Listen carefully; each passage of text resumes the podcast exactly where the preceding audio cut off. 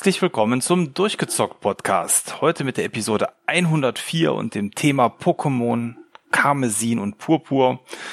Der Name verrät es schon. Es geht auf in die Welt der Pokémon. Viele kleine Monster wollen gefangen werden. Und das größte Monster hier in der Aufnahme ist wie immer natürlich unser Maurice. Hallo Maurice. Hallo Thomas, hallo liebe Hörer. Ja, ich habe leider keinen eigenen Pokémon-Ruf. Aber äh, das kommt bestimmt noch mit der Zeit. Mauri, Mauri. ja, ich habe mich in die Paldea-Region begeben, äh, eine an Spanien angelegte Pokémon-Region, die jetzt seit knapp drei, vier Monaten der neueste Ableger ist und äh, ja, wer die Presse, das Presseecho mitbekommen hat, der wird wissen, dass diese Spiele äh, vor allem unter technischen Mängeln zu leiden hatten. Es ist das erste vollständig Open World gestaltete Pokémon und äh, da Game Freak technisch scheinbar nicht ganz so versiert sind, aber auch äh, zeitlich immer sehr eingeschränkt. Äh, wir erinnern uns letztes Jahr, äh, allein in den letzten zwölf Monaten gab es ganze drei Pokémon-Spiele, äh, die werden, glaube ich, zu Akkordarbeit gezwungen äh, in einem Maßstab, der einfach für das Team, das sie haben, unrealistisch ist. Und entsprechend sah das Ergebnis auch so aus. Ich hab's erst gespielt nach dem ersten Patch und äh, die ganzen lustigen Glitches mit den Augen, die rauspoppen, mit diesen äh, äh, Dicta Wasser-Pokémon, die äh, zwischen den Beinen auftauchen und so. Das habe ich alles nicht gesehen. Ich kenne aber die Videos und äh, ja, ich will euch meine Erfahrung schildern, nachdem ich die Hauptstory mittlerweile dann auch beendet habe, denn äh, das, das neue Pokémon ist nicht nur vollständig Open World, sondern es hat auch einen interessanten Ansatz, wie man es im Gegensatz zu den Vorgängern dann spielerisch angeht und äh, sein ganz eigenes Abenteuer bestreiten kann. Hm. Ja, also es sind ja, wie du schon sagst, zuletzt diverse Pokémon-Spiele erschienen und ähm, mich hat auch gewundert, dass jetzt schon wieder ein neues am Start ist, weil das letzte, ich glaube Arceus, Arceus, genau. War ja dann doch ähm, auch sehr beliebt bei den Fans. Ähm, meistens wächst ja dann doch so ein bisschen Gras darüber, wenn ich darüber nachdenke, wann so das letzte Zelda oder Mario auf der Switch herausgekommen ist. Aber Pokémon ist doch so ein Dauerbrenner und ähm, ja, und diesmal wieder zwei Versionen. Das war ja bei Arceus auch anders. Ähm, ist es eine Bereicherung fürs Spiel, wenn es zwei Versionen gibt? Und welche hast du dir gekauft? Äh, ich habe Karmesin, also die rote Version sozusagen, mir geholt. Das ist die Version, in der du die weibliche Professorin, Professorin hast und das rote ähm, legendäre Pokémon. In Purpur hast du halt den Herrin als äh, Professor und Willi. das lilane, äh, eher futuristisch angehauchte äh, legendäre Pokémon. Und äh, nein, es rechtfertigt absolut nicht, zwei Versionen zu haben. Das ist mittlerweile einfach nur noch, weil es schon immer so war. Und das finde ich sehr, sehr schade, weil, wie du schon gesagt hast, ne, das Arceus, äh, das hat dir erlaubt, alle Pokémon zu fangen, die es in dem Spiel gibt. Ohne Wenn und Aber. Äh, ohne dass du irgendwie hättest tauschen müssen, um Pokémon entwickeln zu können. Du konntest einfach das Spiel beginnen und am Ende konntest du den vollständigen Pokédex da haben. Und das ist diesmal wieder nicht der Fall. Das ist sehr, sehr ärgerlich. Und äh, ist auch einer der Gründe, glaube ich, äh, dadurch, dass es auch Open World ist, weshalb ich diesmal nicht versucht habe, den Pokédex zu füllen, im Gegensatz zu den ganzen anderen Switch-Spielen. Also sprich, ähm, Let's Go, da habe ich den vollständigen Pokédex, Schwert und Schild, da habe ich den vollständigen Pokédex, Legenden Arceus, da habe ich den vollständigen Pokédex, aber bei Karmesin und Purpur, ich weiß nicht, ob ich da die Lust habe, mich dadurch zu quälen, weil ich dann noch irgendwie eine zweite Version auftreiben müsste. Und äh, dafür ist das Spiel dann doch zu umfangreich äh, und die Pokémon, die versionsexklusiv sind, zu gering an der Anzahl, dass sich das preislich einfach nicht rechtfertigt. Ja, das scheint wohl dann die Entscheidung wirklich aufgrund der Historie getroffen worden zu sein oder eben, weil man damit vielleicht an den einen oder anderen sogar zwei Varianten verkaufen kann. Auf der anderen Seite, die Interaktion mit anderen Spielern ist ja bestimmt zumindest auf dem Schulhof, kann ich mir vorstellen, ganz nett oder wenn man einen Freundeskreis hat, der es zusammenspielt. Und ich glaube, du hast mal gesagt, man kann die auch online irgendwie handeln, ne? Genau. Das ist der große Pluspunkt an dem neuen Pokémon, dass du nicht nur wie in den klassischen Pokémons ähm, tauschen und kämpfen kannst miteinander, sondern diesmal kannst du ja, ich bin mir nicht sicher, mit bis zu vier, also insgesamt vier Spielern, glaube ich, ähm, zusammen in der Welt herumlaufen. Und das ist natürlich absolut geil, äh, in der Open World vier Spieler zu haben, die dann alle frei herumlaufen. Die sind auch nicht auf einem bestimmten Radius beschränkt. Also so, es kann jeder wirklich überall auf der Karte sein, während ihr in einer Session drinne seid und sein eigenes Ding machen. Die die Arena Challenge äh, begehen, kann der eine, wo man die ganz klassischen acht Orden sammeln muss, während der andere die Monster jagen geht, äh, äh, um seinen Pokédex zu vervollständigen, während der eine versucht, äh, vielleicht coole, coole Ausblicke äh, auf der riesigen Karte sich zu erkundschaften, um dann äh, Selfies zu machen, weil das geht auch. Natürlich ist ja ein modernes Spiel, was ein modernes Spiel ohne Selfie-Funktion. Und äh, der der vierte läuft dann einfach wild herum, um die anderen zu suchen. Also das ist wirklich äh, fast schon MMO light, äh, wenn du dich mit mit anderen zusammentust. Du kannst Dinge zusammen tun, aber äh, während du in derselben Instanz bist, bist du nicht gezwungen, Dinge zusammen tun zu müssen. Und äh, das erlaubt natürlich für wahnsinnig viel Freiheit äh, in der Spielgestaltung und äh, ist dann auch, glaube ich, für viele, die Pokémon online spielen gerne äh, oder halt sich schon immer ein Pokémon MMO gewünscht haben, so der erste Schritt in diese Richtung. Und da hat Game Freak definitiv äh, einen ziemlich guten Treffer gelandet. Also die Videos, die ich dazu gesehen habe und die Freiheiten, die dir dieses System ermöglicht, sind schon beeindruckend dafür, dass das deren erster Versuch ist in der Richtung. Hm. Aber ich finde, so sieht dann aber auch ein modernes Spiel heutzutage aus. Man hat die Möglichkeit für den guten Singleplayer-Modus, aber trotzdem die Möglichkeit auch miteinander zu interagieren. Wir hatten im Vorgespräch ganz kurz über das neue Hogwarts gesprochen, was irgendwann demnächst kommt oder zum Erscheinen von dieser Podcast-Folge schon vielleicht dann auch rausgekommen ist, ähm, das ja rein auf Singleplayer ausgelegt ist. Also ich mag es, wenn man wie bei Elden Ring oder eben auch bei anderen Spielen, die moderner sind, einfach ähm, in irgendeiner Form zusammen was machen kann, wenn auch von mir aus nicht das ganze Spiel irgendwie Hand in Hand zusammenspielen, aber dass es zumindest da die Möglichkeit gibt, in die Welten der anderen mit einzutauchen. Das hört sich für mich zumindest gut an vom Ansatz, so wie sie es dann hier gemacht haben. Äh, fände ich auch cool die Idee, aber ich habe keine Freunde, die Pokémon spielen. das, ist, das ist mein das, Problem. ja, da hast äh, mich in dem Fall noch nicht zu äh, überzeugen können, beziehungsweise es liegt einfach an mir, dass ich da in der Vergangenheit irgendwie nicht so den Draht zu gefunden habe. Ja, ähm, Open World. Das Spiel beginnt mit der typischen Charakterkreation. Diesmal kannst du dir auch wirklich äh, vollständig den Charakter selbst erstellen. Äh, männlich, weiblich, Hautfarbe, Frisur, äh, Pigmentierung, ähm, Sommersprossen, alles Mögliche kannst du anpassen. Diesmal bist du nicht auf dem Standardgesicht äh, beschränkt, sondern du kannst wirklich dir deine eigene Figur gestalten. Das ist ziemlich ein cool. Schöner Ausdruck. Du hast so ein Standardgesicht. Das ja, das hast du in den Vorgängern. Du hast halt ein Gesicht okay. und es hat dann einfach andere Hautfarben bekommen. Das ist ganz ja. schön lame gewesen. Okay. Das Problem ist aber, dass du äh, diesmal bis auf die Mütze, die Schuhe, eine Brille und einen Rucksack deine Hauptkleidung nicht ändern kannst. Du hast eine Schuluniform, denn du bist Schüler und äh, die kannst du zwischen den vier Jahreszeiten wechseln. Also es gibt eine Frühling, Sommer, Herbst und Winteruniform und äh, ja, die sehen halt alle schon gleich aus, weil die dieser Schuluniform nahe kommen.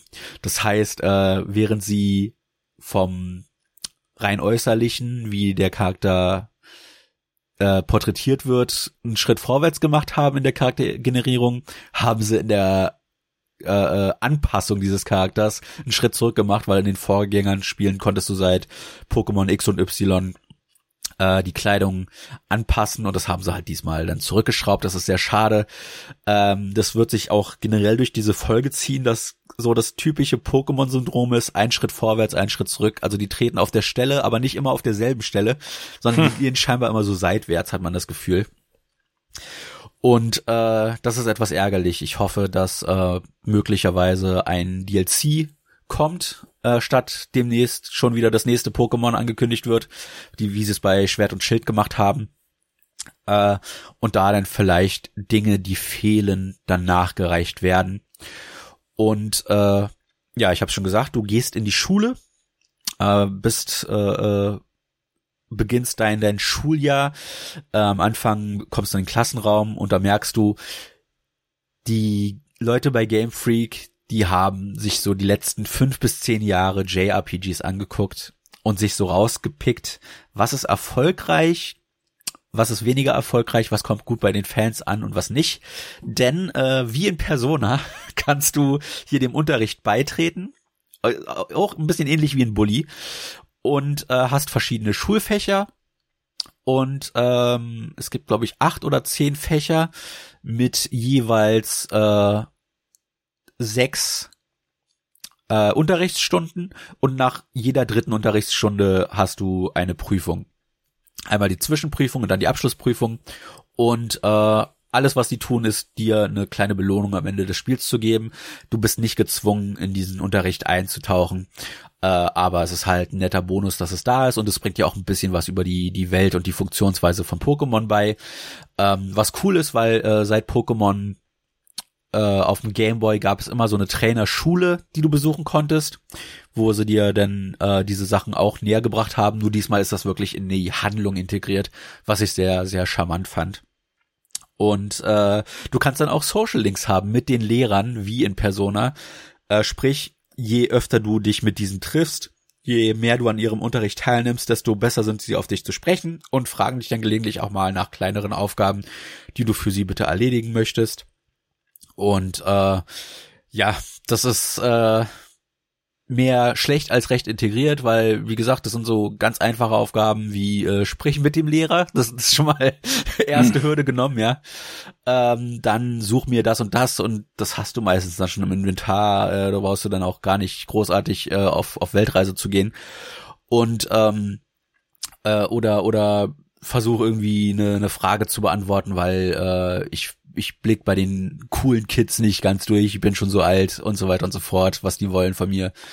Es sind so Kleinigkeiten, die aber zumindest ein bisschen Leben in die Welt reinbringen. Und äh, ja, dann ist der Schulalltag aber an sich so gestaltet, dass äh, die Schatzsuche beginnt. Also du verbringst weniger Zeit in der Schule als tatsächlich dann in der Paldea-Region selbst.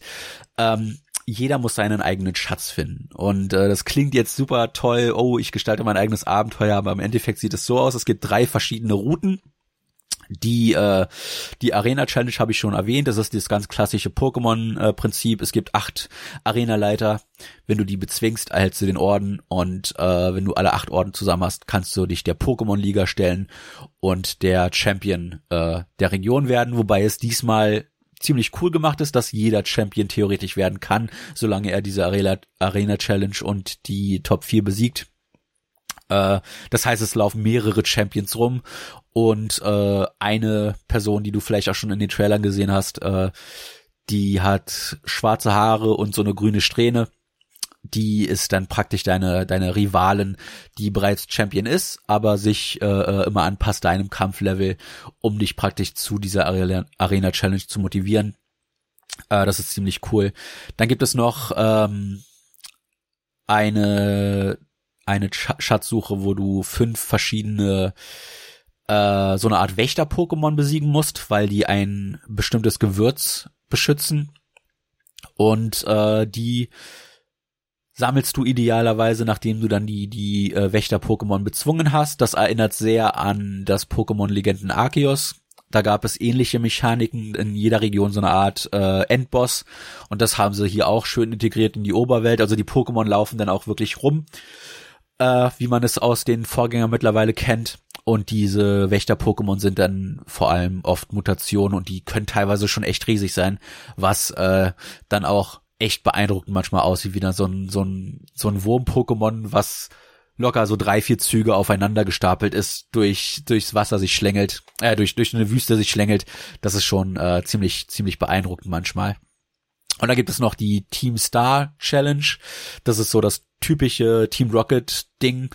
Äh, die haben auch fünf, äh, fünf Basen und diese musst du überrumpeln, weil Team Star äh, die Schüler schikaniert und äh, da steckt aber ein bisschen mehr Story hinter und sobald du dann alle fünf besiegt hast, äh, stellst du dich da dem dem äh, Drahtzieher und dann ist auch diese Geschichte gemeistert. Also sprich, es gibt insgesamt 18 Hauptpunkte, die du auf dieser Karte ansteuern solltest und äh, du kannst die und das ist das Coole, anders als in einem GTA zum Beispiel, so angehen, wie du möchtest. Äh, es gibt Level Caps in dem Sinne, dass äh, bestimmte Arenen bestimmte Level-Voraussetzungen haben. Aber theoretisch kannst du dich, je nachdem wie du dich vorbereitest, direkt am Anfang schon der höchst gelevelten Arena stellen, wenn du möchtest ist dann natürlich blöd, wenn du äh, rückwärts gehen würdest, ne, weil dann die die erste Arena, die du als letztes nimmst, praktisch die einfachsten Pokémon als Gegner hat, die dann irgendwie Level 10, Level 12 sind oder so. Aber äh, wenn du gerade zum Beispiel nicht den passenden Typ hast, um diese Arena zu bezwingen, dann kannst du, da musst du nicht grinden, sondern du kannst einfach in die nächste Arena gehen, wo du dann vielleicht die entsprechenderen äh, Gegenmaßnahmen an Pokémon-Typen hast und äh, das ist dir völlig freigestaltet, wie du dieses Abenteuer angehst. Aber, und das ist der große Kniff, äh, die konnten es nicht lassen, du musst am Ende trotzdem alles machen. Und das ist das Ärgerliche, weil es auch ein Endgame gibt. Und dieses Endgame beinhaltet dein legendäres Pokémon, was dir äh, anders als in anderen Pokémon-Spielen direkt am Anfang zugeteilt wird. Aber du kannst damit nicht kämpfen. Äh, das ersetzt dein Fahrrad aus vorherigen Pokémon-Spielen oder die reitbaren Pokémon aus Legenden Arceus. Es kann, also du kannst auf dem reiten, dann läufst du schneller. Du kannst dann damit später auch gleiten. Äh, so kannst du dann halt dich auch schneller über die äh, sehr, sehr äh, Höhen und Tiefen belastete Paldea-Region begeben, weil es gibt viele Schluchten, viele Berge, viele Klippen, äh, von denen du dann springen und gleiten kannst. Du kannst dann später auch schwimmen mit dem legendären Pokémon äh, und so dann auch Flüsse und Meere überqueren und äh, ja, so wird er nach und nach freigeschaltet, wie du diese Region erkundest, wie du sie erkunden kannst und äh, die werden so dann nach und nach auch mehr Möglichkeiten freigeschaltet, diese Region einfacher zu erkunden, weil, äh, wie gesagt, theoretisch ist alles von Anfang an äh, irgendwie möglich zu erreichen. Und das ist echt das Aushängeschild des Spiels. Ähm, die Paldea-Region ist wie jede andere Pokémon-Region.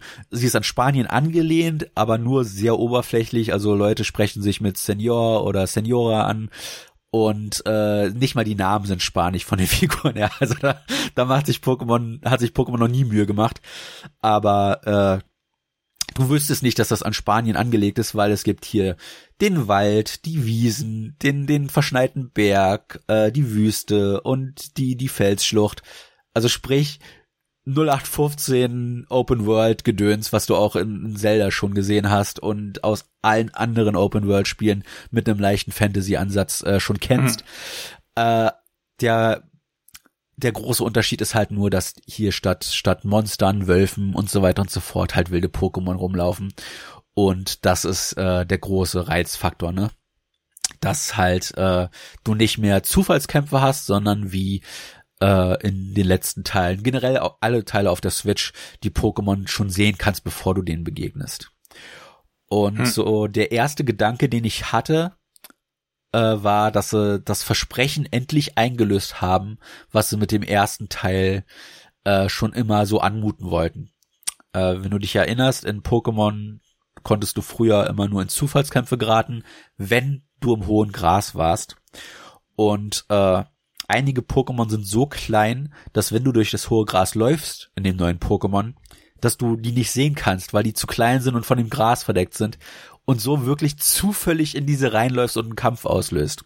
Und das ist so, das war so mindblowing, dass, dass jetzt dieses Versprechen von diesem Gameboy in, in grün, dunkelgrün endlich so weit realisiert ist, dass das in der Open World ganz natürlich passieren kann, weil die Pokémon ihre richtige Größe haben, weil das hohe Gras vielleicht so hoch ist, dass es sich darunter schön verstecken kann, wenn es ein Insekten-Pokémon ist zum Beispiel, dass du das gar nicht richtig sehen kannst, wenn, vor allem wenn du die Kamera aus auf der weiter entfernten Zoomstufe äh, hast. Äh, dass du dann ganz natürlich in ein wildes Pokémon reinrennst und den Kampf auslöst. Und auch dieser ist wie in Legenden Arceus, äh, anders als in den Vorgängern, diesmal nicht auf einem separaten Kampfbildschirm, sondern tatsächlich auch immer in der Welt, äh, was dann aber auch teilweise zu sehr lustigen Momenten führt, wo dann im Pokémon im Kampf eine Klippe runterfliegt, aber der Kampf einfach fortgeführt wird. Da gibt es unzählige, sehr, sehr unterhaltsame Videos auf YouTube, Instagram und wo man sonst noch Pokémon-Videos finden kann äh, sehr zu empfehlen. Aber es werden viele, viele Versprechen eingelöst endlich, die in dem ersten Pokémon-Spielen immer sehr, sehr abstrakt waren. Und das hat mich schwer, schwer beeindruckt. Hm.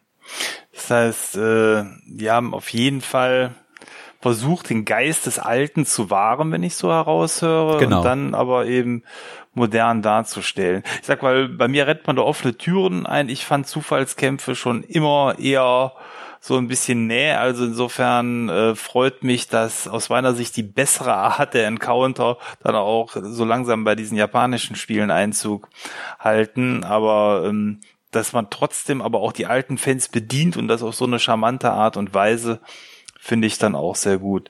Und äh, ja, du hast eben gesagt, äh, quasi der Hauptaspekt ist dann so eine große Schatzsuche. Ne? Das ist, wenn man so will, die Hauptstory, dass man äh, auf der Suche nach einem Schatz ist, oder? Ja, also Schatz ist, ist sehr, sehr stark interpretiert. Wie bei Monkey Island, so ein Big Whoop, oder wie darf ich, oder was, was ist der große Schatz? Äh, der große ist das, Schatz ist, ist die Reise. Gesagt? Die Reise ist das Ziel.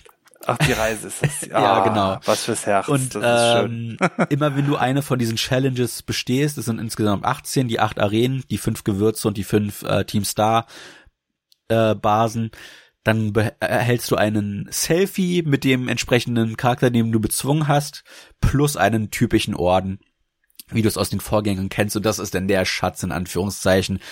Ähm, also du findest leider keinen echten Schatz, äh, was ich ein bisschen schade finde, weil ich finde den Namen auch sehr irreführend deswegen. Aber ähm, ja, der Schatz ist in dem Fall wirklich die Reise selbst und wie du sie angehst. Mhm. Äh, und wie gesagt, in der Welt, und das ist das Ärgerliche, das finde ich wirklich wahnsinnig ärgerlich, dass du alles machen musst, um das Endgame zu sehen.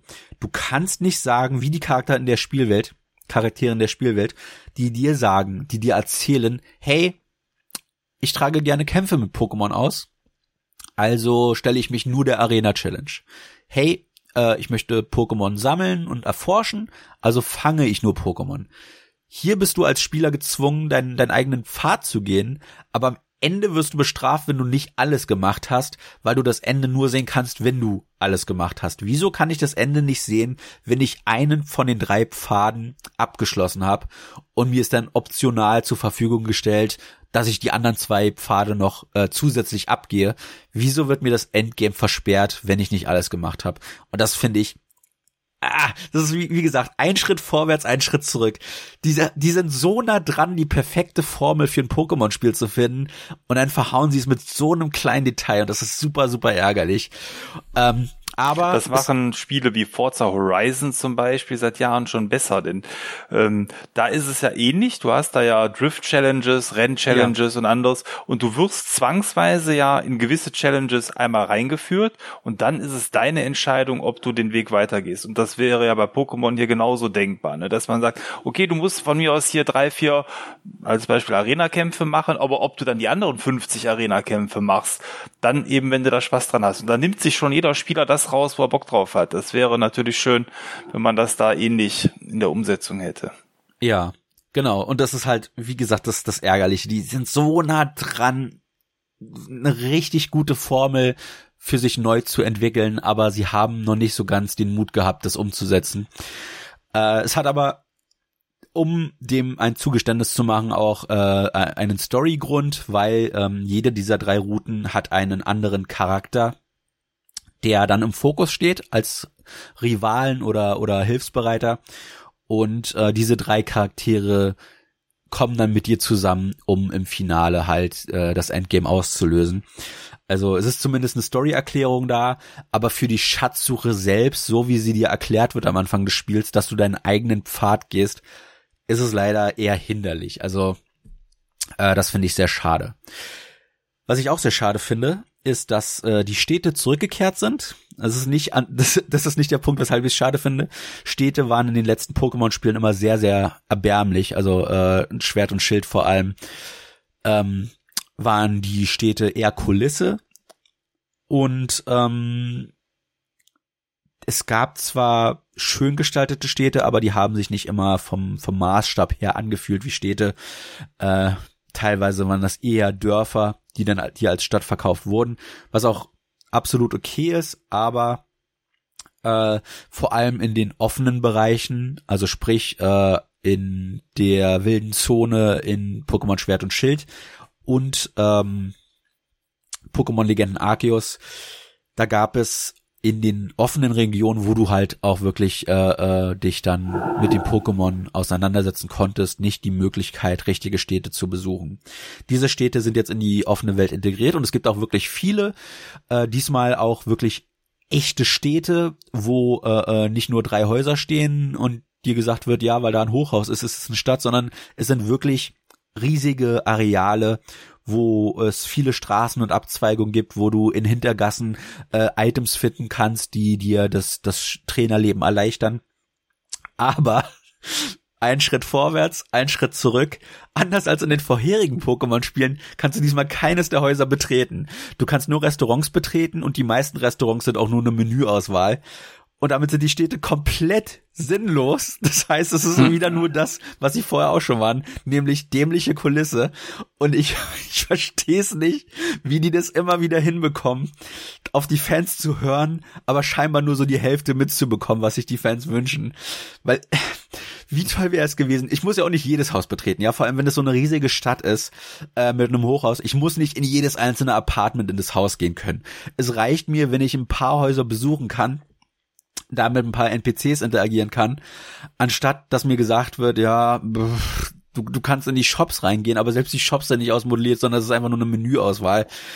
Das hätte ich dann auch von meinem von meinem Ingame-Handy machen können. Äh, alles, was was da dann über die Restaurants und Shops gelöst wird, weil du im Endeffekt keinerlei visuelle Interaktion hast, weil du da nicht reingehen kannst, weil du nicht irgendwie irgendwas machen kannst, wenn du eine Stadt betrittst. Alles, was du in der Stadt machst, ist mit NPCs zu, zu sprechen, ein Restaurant zu gehen, in den Shop zu gehen oder halt die, die äh, Arena Challenge auszulösen.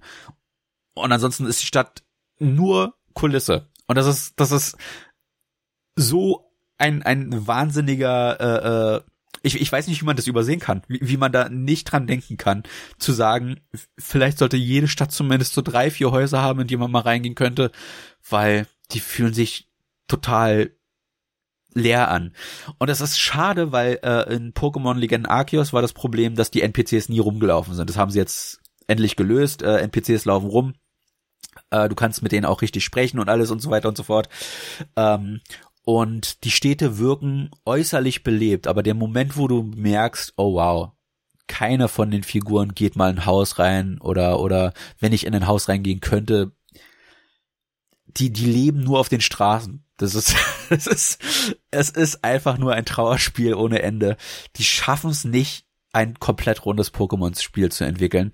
Und äh, ich weiß nicht, woran es liegt. Ob es wirklich der Zeitmangel ist, ob es der Druck ist, regelmäßig Spiele rauskloppen zu müssen, ob es eine eigene Vorgabe von denen ist, dass sie sagen, äh, Pokémon ist die größte Multimedia-Franchise, wir müssen jedes Jahr bis anderthalb Jahre ein Spiel rauskloppen. Ich weiß nicht, woran es liegt, aber es ist definitiv ein Mangel an Zeit irgendwo gegeben oder vielleicht nicht genug äh, Entwickler da, um diese Spiele auf ein Level zu bringen, wo mal alles passt. Es ist echt immer, du siehst immer die Ansätze, die da sind, aber die schaffen es nie, diese Versprechen ganz einzulösen. Und das ist, das ist so das Riesenärgernis und das ist auch der Grund wahrscheinlich, weshalb diese Pokémon-Spiele zusammen mit den ganzen Glitches und Bugs äh, die schlecht bewertetsten Pokémon-Spiele bisher sind. Hm. Wobei Zeitmangel da bestimmt dann eine Rolle spielen kann, weil, äh, wie du schon sagtest, das müssen die ja selber sehen, dass belebte Städte dann doch etwas mehr Reiz ausmachen. Ähm, auf der anderen Seite ähm, ist es ja so, dass so Spiele wie Zelda oder so zum Beispiel auch in der Regel nur mini kleine Städte haben im Vergleich zu vielen westlichen Rollenspielen äh, wie The Witcher oder so, ähm, wo ja dann auch äh, eben richtig große Städte dabei sind mit vielen Häusern, die man betreten kann oder bei Skyrim und ähm, bei Zelda und Co. ist es ja dann auch überschaubar oder zumindest auch bei den Final Fantasies, die ich so gesehen habe. Vielleicht ist da einfach die japanische Ausrichtung auch nochmal ein bisschen eine andere, was so eine Stadt darstellen soll. Aber eine Stadt komplett ohne Funktion riecht eher danach, als ob man da schon mal was vorbereitet hat für einen Folgeteil, dass die Stadt jetzt schon mal programmiert ist und steht und dann kann man die im nächsten Teil mit Leben füllen. Ja, ja. Es ist halt, es ist halt schade, dass man dann nicht einfach gesagt hat, da fehlt noch der Feinschliff, da sind noch zu viele Bugs drinne. Es gibt noch Ideen, die wir umsetzen können, die es in den vorherigen Teilen gab. Wir verschieben das Ganze mal um halbes, wenn nicht sogar ein ganzes Jahr. Das machen alle anderen Spiele auch, sowieso kann Pokémon sich das nicht auch mal erlauben. Wie gesagt, Pokémon ist die größte Multimedia-Franchise der Welt. Ich glaube, es wird denen nicht schaden, wenn mal ein Spiel nicht alle zwölf Monate erscheint. Also, ich glaube, das wird denen finanziell absolut nicht schaden. Da müssen sie sich keine Sorgen machen. Und äh, ja, das läuft dann halt auch entsprechend auf die technischen Ergebnisse hinaus. Ähm, ich sagte zwar, NPCs laufen in der Stadt herum, aber wenn die zehn Meter vor dir stehen, das gilt auch für die Pokémon, die wilden Pokémon, äh, die in der äh, Umgebung herumlaufen, sind die nur noch in der halben Framerate animiert. Es ist okay in einem gewissen Grad. Das hat ja Mario ähm, Odyssey auch gemacht zum Beispiel, ne? wenn du in der in New Donk City warst, dass die, dass die NPCs dann ganz hinten im Hintergrund halt nur mit halber Framerate gelaufen sind. Aber das ist halt der Punkt, ne? In, im Hintergrund irgendwo, dass die Leute im Vordergrund das so ein bisschen überdecken konnten, äh, weil normalerweise achtest du ja nicht so spezifisch auf den Hintergrund. Aber wenn das zehn Meter vor dir passiert in der Open World, äh, wo der Verkaufspunkt ist, du kannst alles sehen und überall hingehen, was du siehst, ist das schon eine ziemlich schwache Leistung. Ich verstehe, dass die Switch nicht das, das äh, mächtigste äh, System ist, aber dann ist vielleicht ähm, Nintendo der falsche Anlaufpunkt für Pokémon-Spiele. Und äh, das ist sehr schade, dass da technisch, äh, ja, die Technik in dem Fall ähm, ein großes Hindernis darstellt. Aber das siehst du dann nicht nur halt in solchen Aspekten, sondern halt auch in Texturierung der Welt. Äh, die, die Texturen von, von Bergen und Klippen sind äh, sehr minimalistisch gestaltet und äh, wiederholen sich musterweise, äh, was dann schon fast an so ein N64-Spiel anmutet, wo, wo du äh, ja halt eben nicht den, den Platz für so große Texturen hattest. Ähm, für, für jede schöne Stadt, die du entdecken und begehen kannst, hast du dann halt die, die, die drögsten und eintönig gestaltetsten, weil äh, immer wieder sich wiederholenden Textur äh, draufgepflasterten Umgebungen, die man sich vorstellen kann. Und äh, ja, das ist es ist es ist ein echtes Ärgernis, weil äh, ich würde trotzdem sagen, das ist das beste Pokémon auf der Switch. das ist so verrückt, Tatsächlich. das klingt. Ja. Mhm. Wenn es Game Freak irgendwie schaffen würde. Vielleicht machen sie mal das, was sie jetzt schon lange nicht mehr gemacht haben. Äh, früher hatten Pokémon-Versionen ja immer dann noch eine dritte Version irgendwann, die viele Dinge gefixt hat, die noch ein paar Dinge hinzugefügt hat. Wenn sie es nochmal machen würden, jetzt für dieses Spiel spezifisch, oder halt, wie gesagt, ein DLC raushauen, wie sie es bei Schwert und Schild gemacht haben, dann wäre es, dann könnten die, wenn sie die Dinge nachtragen, die jetzt fehlen, aber aus den Vorgängern bekannt sind. Wenn sie dann arbeiten, dass vielleicht äh, der die die ähm, das Streaming der Ingame-Welt ein bisschen flüssiger läuft, weil die Framerate, also 30 FPS versucht es zu erreichen, aber in vielen Arealen läuft es im einstelligen äh, Frame-Bereich immer noch. Und äh, das kann es einfach nicht sein in einem 60-Euro-Titel. Äh, wenn sie diese ganzen Dinge, die ich jetzt als, als Schritt zurück zu den ganzen Schritten vorwärts gezählt habe, es irgendwie schaffen, die zu implementieren in einer dritten Version oder in einem DLC. Ich will, ich will auch gar nicht eine neue Insel oder so, ja, was sie mit den, mit, mit Schwert und Schild gemacht haben, wo sie ja wirklich zwei zusätzliche Regionen ins Spiel gebracht haben. Nehmt lieber das Hauptspiel und tragt alles nach, was ein altes Pokémon-Spiel zusätzlich auszeichnet. Das wäre das perfekte Pokémon-Spiel. Die sind so nah dran äh, das, das Rad neu zu erfinden für Pokémon, aber aus Zeitmangel, aus, aus Entwicklermangel, aus, keine Ahnung, finanziellem Mangel, aus Hardware-technischer Sicht, irgendwas hält die noch zurück. Möglicherweise äh, eine Kombination aus allem. Und die könnten daraus das perfekte moderne Pokémon-Spiel machen, die perfekte Blaupause, um damit äh, die nachfolgenden Spiele zu gestalten. Die sind so nah dran an Perfektion dass es schade wäre, wenn sie dem das jetzt nicht nehmen als Chance, äh, äh, das auszubauen. Das heißt, die Grundlage ist da und man, ja, jetzt, jetzt müssen sie dann in Zukunft dementsprechend darauf aufbauen. Genau, der Feinschliff fehlt, aber auch ein paar äh, klassische Elemente. Wie gesagt, es muss nicht jedes Haus begehbar sein. Ich muss nicht jedes Stockwerk von, von jedem Hochhaus äh, betreten können und dann da aus jedem Fenster schauen können. Aber es reicht mir schon, wenn ein paar Häuser äh, begehbar sind und ich auch belohnt werde für das Erkunden der Städte, weil so brauchst du eigentlich in die Städte nur zu gehen, um dich zu heilen im Pokémon-Zentren, die ganz cool äh, aussehen wie Tankstellen. Und du hast ja so ein Reit-Pokémon, ne? Also äh, die dann auch aussehen wie Motorräder. Äh, ist ein cooles Design-Detail. Aber äh, ja, dann gehst du noch zur Arena Challenge und dann kannst du die Stadt auch schon wieder verlassen. Es ist so schade, dass die halt wirklich nur Kulisse sind, weil einige der Städte, äh, die die Wasserstadt, äh, also die Oasenstadt, die ist in der Wüste, aber ist halt mit viel Wasser umgeben und die Stadt, wo diese Influencerin ist, die sind sau sau cool gestaltet, aber du kannst halt absolut nichts darin machen wenn der Feinschliff, so die letzten Details äh, äh, ausgearbeitet werden und vielleicht nochmal an der Texturarbeit ein bisschen äh, nachgebessert wird und dem Streaming-Verhalten, wie das Spiel gestreamt wird über die, die Switch, dann, ja, dann könnten die da den nächsten Meilenstein erreichen und äh, wie gesagt, Pokémon ist dafür leider bekannt, dass die gerne Dinge äh, einfach fallen lassen und im nächsten Teil dann versuchen, das Rad neu zu äh, äh, ja zu, zu erstellen, zu, zu entwickeln, zu erfinden. Und äh, ich hoffe, dass sie diesmal aber sagen, hey, Legenden Arceus war so der Zwischenschritt von klassischem Pokémon hin eher zu offenen Arealen. Und da sind wir dann von Arceus zu Purpur und Karmesin zur richtigen Open World gegangen.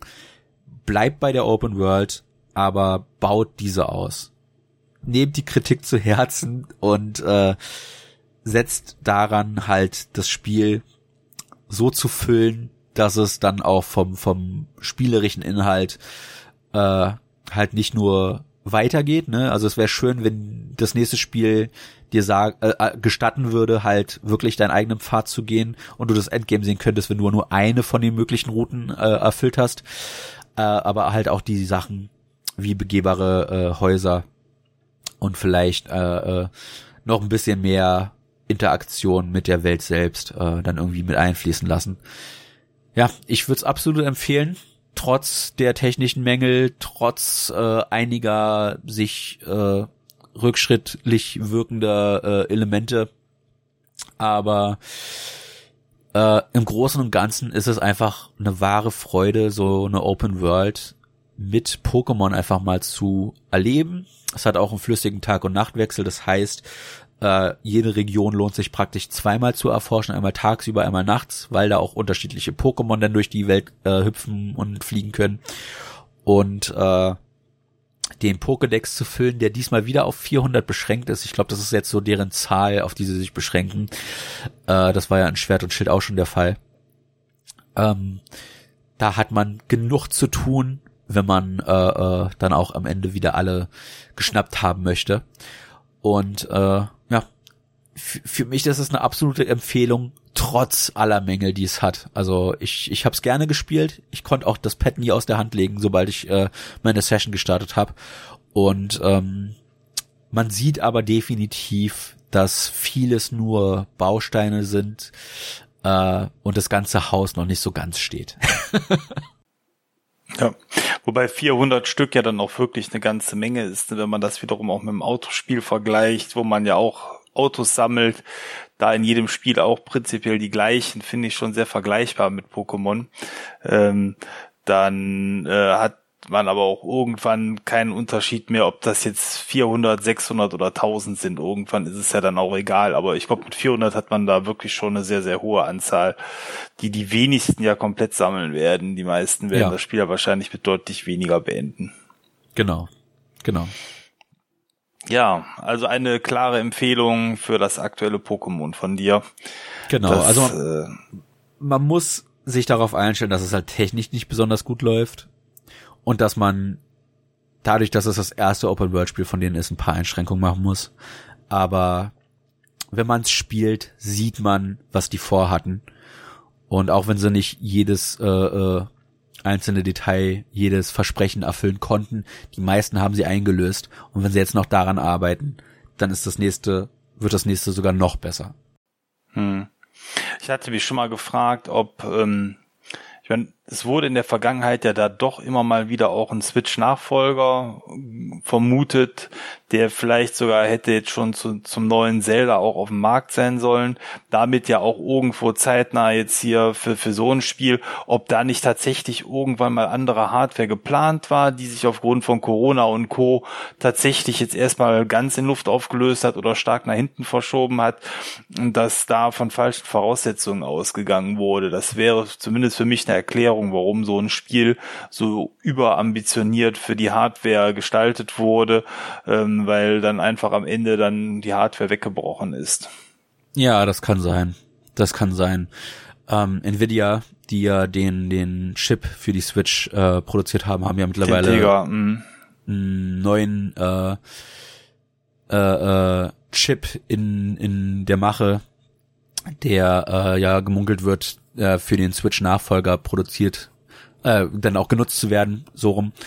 Und äh, ich kann mir vorstellen, dass Nintendo gesagt hat, okay, wir könnten eine Switch Pro rausbringen oder wir nutzen gleich die Ressourcen für eine Switch 2. Und ich vermute, dass die Switch Pro, die lange, lange ja wirklich gemunkelt wurde, tatsächlich irgendwann mal existiert hat in Nintendos Köpfen, aber durch Nvidias neuen Chip möglicherweise auch durch einen guten Deal, weil sie ja äh, jetzt auch äh, mit Nvidia schon ein bisschen Historia haben, dann auch äh, einen guten Deal sich ergattern konnten und äh, das dann eher darauf verschoben wurde. Und äh, ja, gemunkelt wird, dass jetzt irgendwann im Februar, also jetzt, wo wir den Podcast aufnehmen, auch der nächste große Patch erscheint für das Pokémon, wo dann auch die Pokémon Home Integration stattfinden wird. Und äh, ja, wer weiß, vielleicht kann ich in einer der nächsten Folgen berichten, dass äh, das Spiel technisch jetzt doch noch etwas spielerischer geworden ist. Äh, schön wär's. es wird mich freuen. Ja. Ja, klingt, äh, wie gesagt, nach einem Spiel mit Ecken und Kanten, aber ganz viel Charme und damit eben äh, mit, äh, oder klingt es nach einem Spiel, was es wert ist, gespielt zu werden. Ähm, ich bin mal gespannt, wer von den Hörern da gegebenenfalls auch seine Runden gedreht hat und dementsprechend das ein oder andere Pokémon fallen, fangen konnte. Ähm, ich glaube, für uns ist heute das Thema Pokémon damit schon äh, abgeschlossen. Oder hast du noch irgendwas, was du äh, loswerden möchtest zum Spiel? Nur noch eine Kleinigkeit, das ist mir gerade eingefallen. Die alten Pokémon-Spiele hatten alle so einen Anime-Look. Und das Neue, lustigerweise mehr so ein, so ein äh, Dreamworks-Look. Also die, die Figuren sind weniger gezeichnet und schon mehr so 3D-Animationsfilm gehandhabt, was, was echt, echt ungewohnt ist, aber was mir zusagt. Ähm, fand ich schön mal als Abwechslung, weil die letzten zwei, drei Pokémon-Spiele hatten alle so ein bisschen das Problem, dass sie sehr ähnlich sich aussahen äh, von den Charaktermodellen und das haben sie jetzt mit dem neuen Artstyle, der immer noch sehr, sehr cartoonig ist, ne, dadurch, dass er ja mehr so Dreamworks-mäßig äh, gehalten ist, dann aber immer noch einen sehr netten Charme hat. Und äh, ja, das ist so das Letzte, was ich noch sagen wollte. Und die Musik ist echt gut diesmal. Also äh, Pokémon-Fans sagen immer, jedes Spiel hat den besten Soundtrack. Äh, ich finde so die ersten zwei, drei Generationen hatten mit die besten Soundtracks, aber das diesmal hat mir der Soundtrack echt gut wieder gefallen. Und äh, das sage ich nicht zu jedem Pokémon-Spiel. Ja. Nee, klar, weil gerade bei so Comic-Grafik ist irgendwo, glaube ich, auch mittlerweile die Messlatte so hoch gesetzt, dass da kaum noch mehr geht. Ne? Äh, ja Und äh, es sieht halt jetzt schon aus, wenn man aufs Comic-Grafik es anlegt, wie ein animierter Comic. Und insofern ähm, ist der Schritt hin zu DreamWorks natürlich nochmal etwas, was da ganz anderes Entwicklungspotenzial für die Zukunft zulässt, wo der Spieler dann auch wirklich mal sieht, dass es dann besser aussieht. Ja, ja. Ja, sehr schön. Ja, dann soll es auch für Pokémon gewesen sein. Möchtest du noch über was anderes sprechen? Nee, äh, tatsächlich nicht. Ähm, ich habe zwar Sachen gespielt zuletzt, das kann man aber auch in anderen zukünftigen Podcast-Folgen besprechen. Also mich hat momentan Hi-Fi Rush so ein bisschen angefixt. Da sind wir nämlich auch beim Thema äh, Comic-Grafik, aber das ist zu gut das Spiel, als dass ich das äh, jetzt hier in zwei Minuten besprechen möchte. Okay. Also da, das können wir auf die Zukunft schieben dann an der Stelle. Jawohl. Ja, dann würde ich sagen, vielen Dank fürs Zuhören für heute. Ich hoffe, ihr hattet äh, Spaß mit der Episode, habt äh, Maurice folgen können auf seinem Weg rein in die Welt der Pokémon und habt ihn vielleicht auch schon selber bestritten, denn das Spiel ist ja wirklich sehr, sehr beliebt und ich glaube, jeder, der Pokémon mag, äh, hat zumindest äh, auch das Interesse gehabt, an dem Spiel ähm, ja teilzuhaben oder da zumindest mal das ein oder andere Video zuzugucken. So ist es zumindest äh, bei den äh, Freunden von uns so, dass äh, die, äh, ja, also alle, die da dem Thema verhaftet sind, auch an dem Spiel großes Interesse hatten. Und ja, ich hoffe, wir haben es für euch dann dementsprechend gut besprochen. Dann sag ich danke und auf Wiederhören. Ciao, euer Thomas. Ja, auch von mir danke fürs Zuhören. Bis zum nächsten Mal, euer Maurice.